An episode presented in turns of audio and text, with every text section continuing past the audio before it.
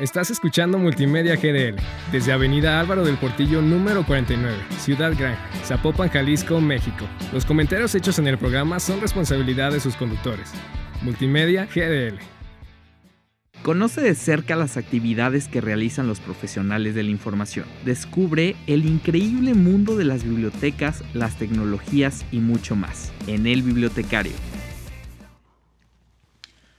Mi primer día en la universidad. Eh, venía de no saber de la preparatoria que estudiar y de pronto se pone la opción de bibliotecología en la Facultad de Ciencias de la Información. Llego a mi primer clase y mi primer tarea es, ¿qué es la bibliotecología? Como buen alumno, me fui a la biblioteca a agarrar el diccionario de Larousse y dije, aquí voy a sacar qué es la bibliotecología. No recuerdo, pero venía algo muy simple como... Algo muy simple. Entonces dije, ¿en dónde buscaré? ¿En dónde investigaré? ¿Cómo inicio? Creo que este es mi primer contacto con la lectura científica.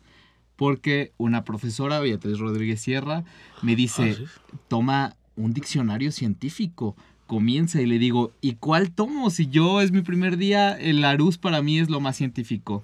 Y me dijo, ¿por qué no consultas el diccionario enciclopédico de ciencias de la documentación? Empecé a leer, empecé a buscar, empecé, encontré qué es la bibliotecología, qué es la biblioteca, tipos de bibliotecas. Y dije, ay, qué divertido es esto, o sea, divertido. Todavía no llegaba hasta el placer. Entonces es así como llega mi primer contacto con la lectura científica. Sean todos ustedes bienvenidos al podcast El Bibliotecario, un podcast disruptivo que viene a destruir, eh, ya de construir los conceptos que tenemos sobre biblioteca y que los aprendamos de forma divertida hasta llegar al placer. Yo soy Jorge Peña, amante de la lectura, el café, la vida misma y viajar. Bienvenido Gil. ¿Qué tal a todos amigos? Soy Gilberto Cuellar, fanático de la aviación, de la lectura también igual, y de la música. Me gusta cantar, no lo hago bien, pero me gusta cantar. Excelente, pues el día de hoy, Gil, tenemos un tema muy interesante. Ya revisamos un poco qué es la lectura y pues nos quedamos con que la lectura es la forma de interpretar el mundo. Pero Buenísimo ese concepto. hoy vamos a ver el placer de la lectura científica. ¿Qué implica leer? Y lo más importante, ¿hay placer? Para ello traemos un super invitado que también cruzó como el buen Hernán. Cortés, pero ahora en avión y en 12 horas y rápido y con comodidades. Todo esto. Te doy pistas de quién es. A ver, por favor. Y, y vamos viendo. A ver, él es en la parte académica, doctor en Filosofía y Letras por la Universidad Complutense de Madrid, catedrático de Biblioteconomía y Documentación de la misma universidad, ahí te va, desde 1980 No nacía yo. y catedrático emérito de dicha universidad en 2017.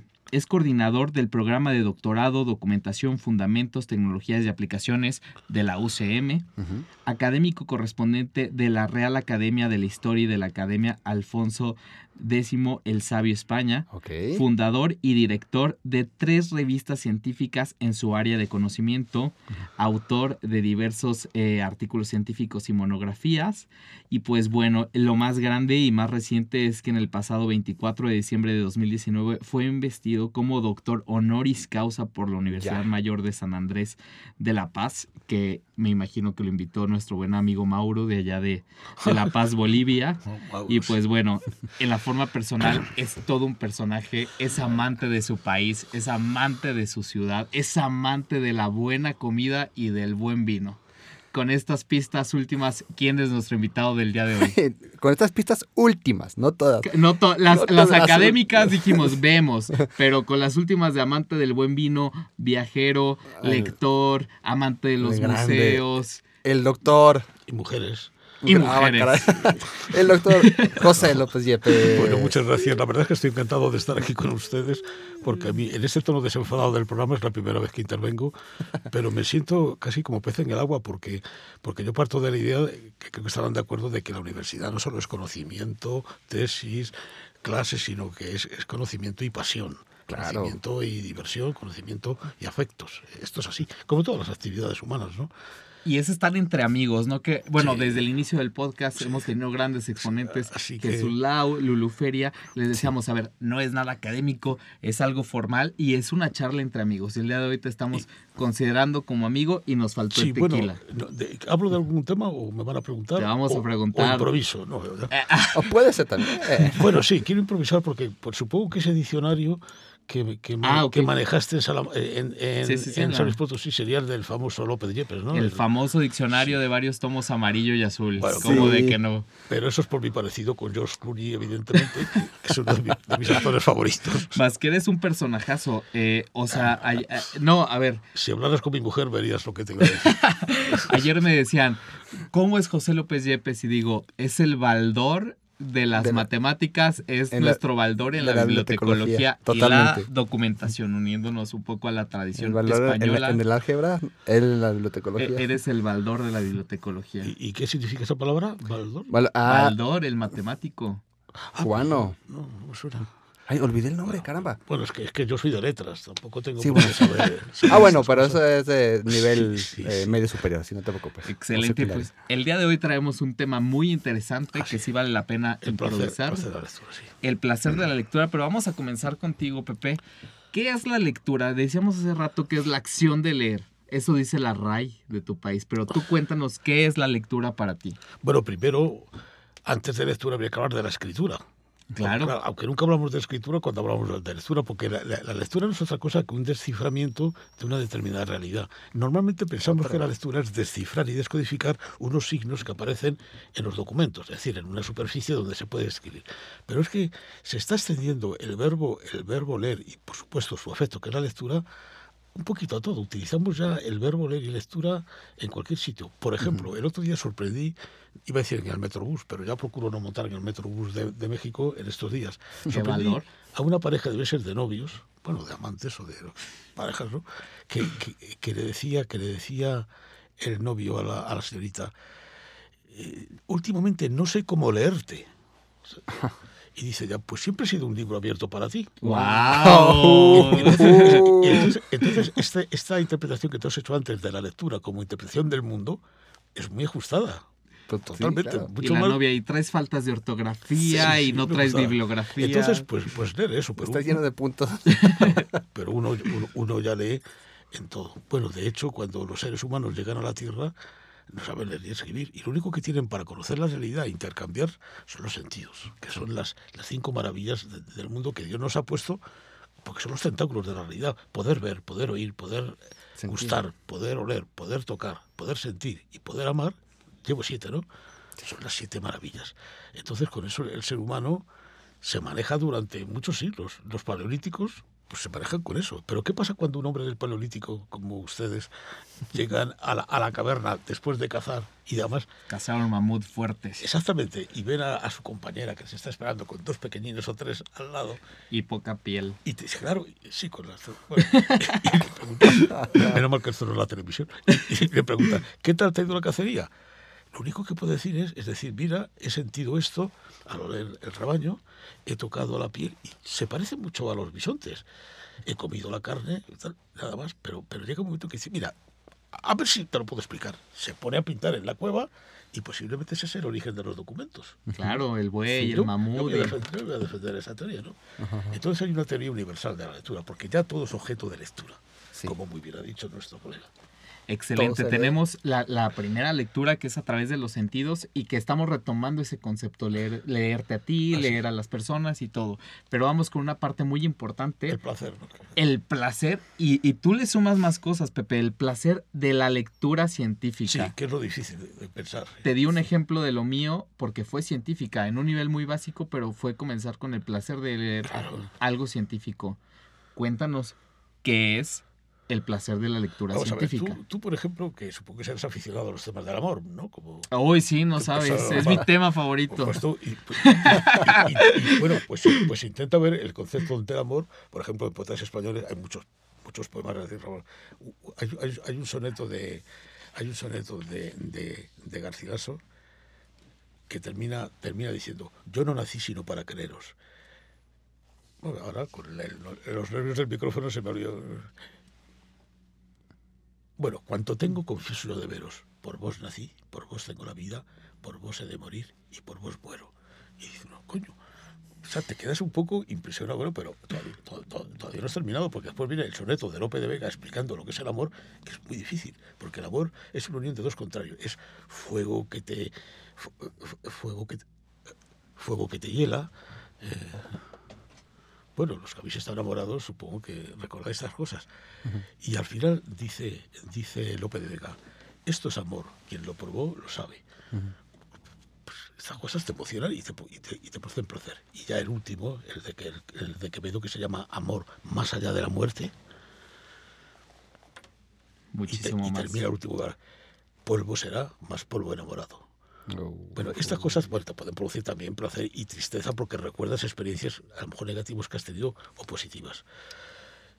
Y luego, claro, pues nos producen placer cosas que no son científicas, pero lo bueno es que las científicas nos pueden... Nos pueden tú a lo mejor has publicado un artículo, Claro. supongo, y resulta que alguien te cita, como muy bien dice Oh. el profesor Jorge tal, no me digas que eso no te produce cierto placer, vamos. O incluso Claro. está- estás leyendo un examen y un alumno para hacerte la pelota te, te dice, en, en una buena clase que nos dio el profesor, eh, aprendí que bla, bla, bla, bla, bla. Dices, bueno, pues soy un tío cojo- O sea, Genera, o sea, hay genera el placer. o sea, O- para- La parece difícil satisfacción, placer. hombre, Parece difícil, parece complicado porque siempre vamos a esta parte de la literatura de, bueno, leer de amor nos produce placer, claro, pero la parte científica lo produce y pones un Pues, muy buen lo ejemplo. produce también. Y luego viene esta parte que menciona mucho Pepe, que el autor, el lector y el autor son colegas y viceversa. El autor y el lector son colegas sin Hay conocerse. intercambio. Ve- Velo, cuando haces una tesis, estás haciéndola y dices, ¿sabes qué? Leí a cinco y estos tres me encantan. Yo me voy enfocando por acá. Son personas que no cono- que conocemos solo a través que- de que- las lecturas. Pero te están abriendo caminos. Y cuando esas personas las conoces personalmente en un congreso Oh. y tal, dices, ah, pero es usted el profesor tal. Yo le conozco de, de leídas, pero no de vistas. Bueno, si ya es una mujer científica, bueno, ya la puedes invitar a cenar. porque- y a leer y continuar leer. Si no te pela, la continúas leyendo y tienes el contacto Oye, con e- ella. Este tipo de cosas se pueden decir en esta universidad, no hay censura previa ni nada. Siglo XXI. Ah, ah, sí, Ah, caray. Justo lo que decías de, de los tesistas. eh, los tesistas pueden, pueden eh, llegar a, a toparse con un problema porque ellos quieren escribir de tal manera que pretenden que quien los lea los pueda entender. Y de repente llega, llega el director de tesis, no, este lenguaje está muy básico, está Sí, muy fácil. No, sí, sí. tiene que ser más especializado, más técnico. Entonces, a lo mejor alguien no me va a entender, ¿no? Sí. Entonces, desde ahí del tesista, cuando se está, in- se está interpretando, se está poniendo en, en el lugar del lector. Entonces ya, sin conocerse, se da esa, esa, esa interacción. Yo creo que la alegría de los científicos, bueno, ya hemos citado algunas vías. Una, que encuentres una, una pista que te oriente. Dos, que alguien vea que tú- cosas que tú has escrito le sirve de pista a los demás. O sea, siempre hay una interrelación. eh, hay un gozo participativo entre el lector y el, y el autor, aunque no se conozcan. Hace rato hablábamos que la lectura es una, exploria, una exploración, entonces tú ahorita eh, pones que hay pistas. Me imagino Hansel y Gretel pasan la... pa- te digo, quieres llegar a tu hipótesis y a través de los lectores vas leyendo y vas, es por acá, es por allá, y eso es lo que genera el Pero placer. Es un fenómeno. Y, y bueno, y el placer que hablamos de humanidades y ciencias sociales, que es a lo que pertenecemos nosotros. Pero ¿te puedes emocionar leyendo la teoría de la relatividad de Einstein? Yo no, porque no lo voy a entender. Pero seguramente un experto de esto le dice, coño, pero ¿qué cosas dice este hombre? y, te, y te quedas estupefacto. ¿no? Personalmente, yo también, y fíjate que no lo he mencionado en, en ningún podcast eh, cuando decimos nuestros gustos al, al iniciar. A mí me gusta mucho la energía nuclear. Ah. Me gusta la investigación de la energía nuclear y hay conceptos que digo, no los entiendo y me voy a- hasta mis clases de química de la secundaria para poderlos entender. Sí, sí, sí. Entonces, eh, es ahí donde yo encuentro ya el placer de la lectura científica, porque estoy entendiendo algo que me, que me causa cierta, cierta atracción saber. ¿Sí? Entonces, sí, fíjate que no, no había dicho eso de la energía nuclear. Entonces, tendría que remontarme a, a- a términos muy básicos para poder entender algo tan complejo como la energía nuclear. Pero está- estamos poniendo ejemplos, si os fijáis, de propios de personas que, que están investigando, porque si no, el, el alumno normal y corriente, sentado en el pupitre, escuchando unos apuntes, no se emociona leyendo el libro de texto de la asignatura, ni leyendo sus No lo apuntes. ve. Es más, le, le molesta pasar un fin de semana preparando un examen. Pero ¿A si ya tienes engañamos? investigador y es para un trabajo de curso, ahí ya puede empezar Bueno, no lo pones muy tangible. Ahorita yo dije, mi primer contacto fue el día de que descubrí el diccionario que hablaba sobre la bibliotecología, sobre la próxima carrera que iba Pero, a eh, descubrir. Pero, por ejemplo, ahorita que mencionan estos temas, acuérdate de la primera vez que viste en un libro la fecundación. ¿Qué es Esa emoción, que viste el universo, que viste la biología, te causó emoción. Sí, sí. Bueno, y eso ese, ese tipo de temas. sí, Y te buscas los dibujitos, lo- la lectura. Sí, Tam- sí, inclusive en la misma educación básica, ¿eh? si bien a muchos les molestará el libro de texto, ah, esto no me gusta, pero a mí no, eh, igual, lo personal, las matemáticas, el español, ah, pero no agarrara yo el libro de geografía, Ya, ya, ya. porque, uy, de, de ahí no salía. Entonces vemos que la lectura es una exploración. Vamos a seguir hablando de todas las Sí, exploraciones. es una exploración. Claro, eh, leer el libro de Bernardino del Castillo. Ah, bueno, pasamos a. a- sí, claro, explorar, explorar dónde están los mejores bares de un bar. ¿Te refieres a eso, no? No, la exploración de la lectura. la exploración de la lectura. Ah, Hoy bueno, hemos pero- hablado mucho de exploración Para allá vamos. y hay otra que mencionaba Pepe que es muy importante y que vamos a ver. eh, que, a ver, la lectura comienza, como decimos, con la escritura. Y más allá de escribir ahorita textos académicos, tenemos una escritura básica como el mapeo. Entonces, en un instante en el estante vamos a presentar el libro El topónimo como mensaje documentario sobre la creación de toponomía española en la ruta de Cortés hacia México, Tenochtitlan, 1519, Madrid 2019. Los topónimos. ¿Qué sería de nosotros sin los topónimos? No sé qué estás pensando, porque de No, me imaginé eh, leyendo un poco la introducción de niños, si se acuerdan cuando íbamos al típico viaje con los papás, vas diciendo, bueno, ya pasé el mismo cerro de siempre, ya pasé esto, y vas haciendo tu mapa mental y Sí, si eras sí, más inspirado, hacías tu mapa por escrito.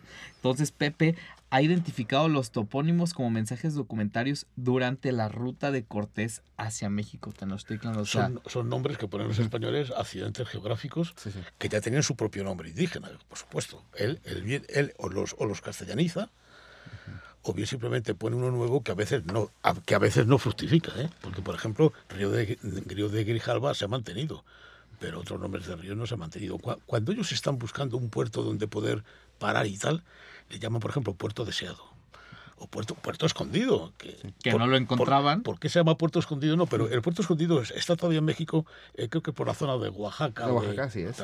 ¿Por qué se llama puerto escondido? Pues claro, alguien que lo estaba buscando o que, o que lo deseaba. Y, y ahí en los topónimos está toda nuestra, están los sentimientos, los afectos, como en los, como en los nombres de las personas. Si yo me llamo Pepe es por mi abuelo. Esto significa que, claro, que mi padre pues quería a su padre y quiere que se inmortalice el nombre en mí. Lo hacemos todos cuando damos los nombres a nuestros hijos. Muchos mantenemos esas tradiciones. Otros les ponen cosas como Jennifer, Jessica y, sí. y- y- y nombres de telenovela, pero vamos, lo nombres normal es- gringos. no, pero esto es, muy- es interesantísimo. Además, el topónimo es una fuente de. Simplemente Guadalajara. Preguntarnos por qué se llama Guadalajara y qué Río de significa. Piedras. Y es palabra árabe. Árabe. Ya te, claro, ya te da toda. Y el que lo puso era de Guadalajara. O alguien, o, o- alguien lo puso para hacerle la pelota al jefe que era de Guadalajara. En Extremadura, ¿no? la ruta. Guadalajara, No, Guadalajara en está, esta- en está a España. 56 kilómetros de Madrid. Está, Ah, ya. está en Castilla-La Mancha. Mm. Por ejemplo, el llamado Cabo Mendocino, que está a- a- en la, en la California norteamericana, está arriba, es para hacer la pelota a Antonio de Mendoza, que era el virrey del Perú. Y le llaman Mendocino, ¿no? Y vamos Eh, descubriendo... Monta- Monterrey. Monterrey es el, es el nombre del, del conde de Monterrey. Monterrey es una localidad gallega, por eso se llama Monterrey. De hecho, lo que nos decía la otra vez, el prefijo guada, que es agua. Sí, Gua- Gua- no, río, río. Río, río, Ah, perdón. río perdón. de piedras. Río, río, el prefijo guada, y el- Guadalquivir, el- el, Guadalajara, hecho de que tengamos Guadalupe. No, pero el hecho de que tengamos topónimos árabes, evidentemente indica que vivían ahí los árabes, como aquí los topónimos españoles, porque Y en todo el mundo se da un topónimo muy, muy famoso, el Everest. Chumalumla era el, el nombre de, de los nativos de ahí que le daban a- a- al Everest. Y lo, de una vez que lo encuentran los, los, este, sí, sí. los ingleses le- lo, Esto es muy interesante. ¿no? lo, lo Los renombran. Y luego el, el- el hacer caminos, ruta, diarios de viajes, es un tema apasionante. Y luego tú repetir, después de haber leído un libro de viajes, repetir el itinerario. ¿Lo hiciste? ¿Hiciste la ruta? Hicimos un trocito, pero claro, fuimos desde Veracruz, fuimos a Jalapa, a Jico, a Jico, y además hay una parte de ese itinerario que no está muy clara. Por ejemplo, desde Jico hasta, hasta Zaudla, ya en el estado de Puebla, se pasa por, por el puerto del Nombre de Dios, el puerto de la Leña, se pasa por el por Perote, por la izquierda del Perote, ahí pasaron mucho frío. El, el libro de Bernardo del Castillo es esencial, esencial. Eso hay que leerlo. Porque acompañó a Cortés todo el ma- Es más, es que Bernal estuvo en la expedición anterior del 18 con Juan de Grijalva, porque Juan de, de, de- de Grijalva puso más nombres incluso que Cortés, y el anterior, Hernández de Córdoba, en el 17. Y este Bernal estuvo con los tres. ¿Dónde has recuperado esta información? No, este de las crónicas de la época, simplemente. Crónicas, mapas. Sí, y, y luego añado los mapas para que se vea. Hombre, hay, hay una parte original en el libro, otra no, otra simplemente es recoger testimonios. Por ejemplo, antes de que esto se llamara México, se llamaba Nueva España, tenía tres o cuatro nombres. Anáhuac era también el nombre, el nombre del territorio. Y yo me lo paso muy bien. Ahora, mi deseo sería montarme en un barco en Cozumel y, y seguir la costa como hicieron los españoles. Uf, Eso sería así. Y, y de vez en cuando descender el, el- el río- Lagartos, Sí. que se llama Río Lagartos. ¿Hubo topónimos en el mar? No sé, Isla Bonita, por Eh, ejemplo. claro, la- eh, cuando, cuando llegan a la bahía esta de, de San Juan de Uruguay, la isla verde que se mantiene, la isla blanca, la isla de sacrificios, ya me diréis. La Habana, bueno, Cuba tiene algo que ver en los topónimos. Claro, también Cuba es un nombre indígena. De todas maneras, yo no soy experto en toponimia de Cuba, ¿eh? Sí, sí, pero sí. son nombres. Y, y luego fíjate, el toponimo Santiago, patrón de España, que se pone en montones de sitios, claro. Santiago, es- aquí, aquí en, en- Nayarit hay un Santiago. Sí. Hasta No, perdón, Compostela, claro, un Compostela, pero es lo mismo. Santiago de Cuba, Santiago de Chile. Exa- no, y en las ciudades, a ver, Querétaro hay muchas avenidas Santiago, en San Luis Potosí está el río Santiago, el Claro, barrio de claro, Santiago, pues todos son. y con la tradición de las conchas y todo esto, o sea, sí era como algo que, que Sí, vinieron sí, a marcar sí, sí, mucho Los, los topónimos. ¿Cuál es el título del libro, Jorge? Por favor. A ver, Pepe, lo leemos desde tu voz. Bueno, realmente el, El el- el título. principal es un título para captar la atención. Es, Yo, ajá, a mí se me ocurrió que el topónimo era un documento, claro. porque de hecho lo es, pero claro, entonces le llaman el topónimo como mensaje documentario y luego el, el verdadero título es acerca de la creación de toponimia española en la ruta de Cortés hasta México. Y en plan de modestia digo, hacer sobre la, sobre la creación de, o sea, sin decir que esto es exhaustivo, ¿no? Pero Excelente, pues es una obra que nos quedamos para leer. la isla de mujeres, ¿por qué? Había mujeres y dijeron, esta es la isla mujeres. Pues sí, algo así. pues. bueno, sí, pero fijaros que en la isla de, de mujeres que está por aquí, uno de los autores la llama Isla de las Amazonas. Porque Ah. sabes que las Amazonas eran las mujeres que solo tenían un pecho en el centro para que la lanza no les molestara. Wow, Porque además Amazon significa en griego sin, sin pecho. wow. Sin, sin seno, que diríais los cultos. Pero no, lo, pero se ha quedado Isla Mujeres. Sí. O sea, que, en, en cambio, la, eh, en, en cambio, Cozumel, que le intentaron llamar Isla de Santa Cruz porque llegaron al de Santa Cruz, no, ha- no, ha- No pegó. no pegó, sigue siendo Cozumel. Cozumel. Y Yucatán, que está enfrente, la península de Yucatán, la, la llamaron Nuestra Señora de los Remedios y tampoco... Esto de los remedios tiene importancia porque la Virgen propia de los españoles es la Remedios, frente a la de los indígenas, que fue Guadalupe. Ok. Acordaros que el santuario de Cholula es de Nuestra Señora de, de los, de los Remedios. Hay, hay una rivalidad entre las dos vírgenes. Y la Guadalupe española también. Sí, sí. Sí, sí, sí, sí, sí. No, pero, pero es, que, es que la Guadalupe de aquí tampoco tiene nada que ver con la Guadalupe. De allá. De allá. Pero ¿sabes por qué es? Porque los españoles cuando, cuando oyen, asimilan lo que entienden más o menos. entonces o- oyeron algo así como Guadalupe. Y a eso lo llamaron Guadalupe. Ah. Pero no. De verdad que sí. En San Luis sí, Potosí eso sí. hay un lugar que se llama Matehuala, muy al norte, y Matehuala es, Ah, sí. no recuerdo en Pame. Váyanse, váyanse. ¿En No recuerdo en Pame o en... eh, ¿En qué sí. Bueno, también tenéis. Y eh, ellos dijeron, ah, pues se llama Matehuala aquí, pero ellos decían, aléjense, váyanse. Oye, como el nombre de, como el nombre de, de, de- de Marina. Eh, Esta mujer se llama algo así como, como Malinia o Malinchia o tal, y ellos lo llaman Marina. Y en el caso de la India Catalina, si habéis visto la serie de eh, la- El Conquistador y la Reina de Indias, eh, está Pedro de Heredia y, y esta chiquita, y ¿cómo se llama? Eh, No sé. Catalina. Y dice, ¿cómo te llamas? Y, y dice ella, clan, clan, clan, clan. Catalina. ¿Cómo? Eh, sí, Cat- Cat- Ah, Catalina. Catalina. Pues, pero es normal ese proceso, ¿no? Y se quedó. Y así se, así se forman muchos nombres de pueblos y de, y, y de, eh, eh, eh, pueblos aquí en, en- en México han cambiado un poquito la toponimia para acercarse a la fonética. A la fonética Descomposiciones a la que les llaman española. también, ¿verdad? Esto es normal, esto pasa. esto El, el topónimo como mensaje documentario es un libro que nos va a producir placer. Es una lectura científica. Yo me lo paso pipa. Bueno, me lo paso muy bien viendo este libro. Sí, hombre, sí te puede ca- ca- causar placer si, por ejemplo, quieres saber por qué se llama Isla de Mujeres. Entonces ahí tienes el tono de, de la crónica donde dice el cronista, llegamos y había unas mujeres así dando saltos. Y es un tema para una reunión. Claro, amigos, ¿saben ¿Por claro. qué se llama Isla Mujer? Pero, pero hay muchos trabajos sobre toponimia, toponimia mexicana, que están citados al final. Entonces nos quedamos con una enorme tarea para la lectura. Estos se han, se han cansado ya. Vamos a salir. Vamos a pasar ya a lo último, Pepe. Sí, porque nos estás esperando, ya sabes. Que, que te veo con hambre. Ya vamos a, a Sí, comer. efectivamente, eso es verdad. Y se llama Tic Tac Toc. Te hago una pregunta con una palabra y tú me respondes lo primero que se te venga a la mente. Bibliotecología. Documentación, Me la acabas de matar. Documentación. información, Biblioteca. depósito de libros. Hernán Cortés. Tío, cojonudo, tío. Tío, un, señor impresionante. Doña Marina. Est- Estaba de buen ver y mejor palpar que, di- que diría Camilo José Cela. México. Ah, Una maravilla. Una maravilla. En México no hay nada vulgar. No. La, la frase no es mía, ¿eh?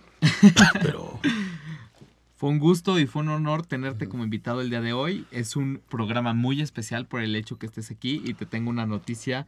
Gil, el día de hoy se despide de la Universidad Panamericana. Se va con nuestros buenos amigos del because- ITESO Me voy a, a otra universidad. de Ah, explorar pues, el territorio pues en, jesuita. en- en el ITESO es una universidad jesuita, ¿no? son jesuitas. En el, en el ITESO, te- te- eh, un hijo mío trabaja en una universidad jesuita en España. ¿Oh, sí? Sí, Bueno, en la Universidad Pontificia Comillas. Sí, sí, Ya. te- sí te sonará.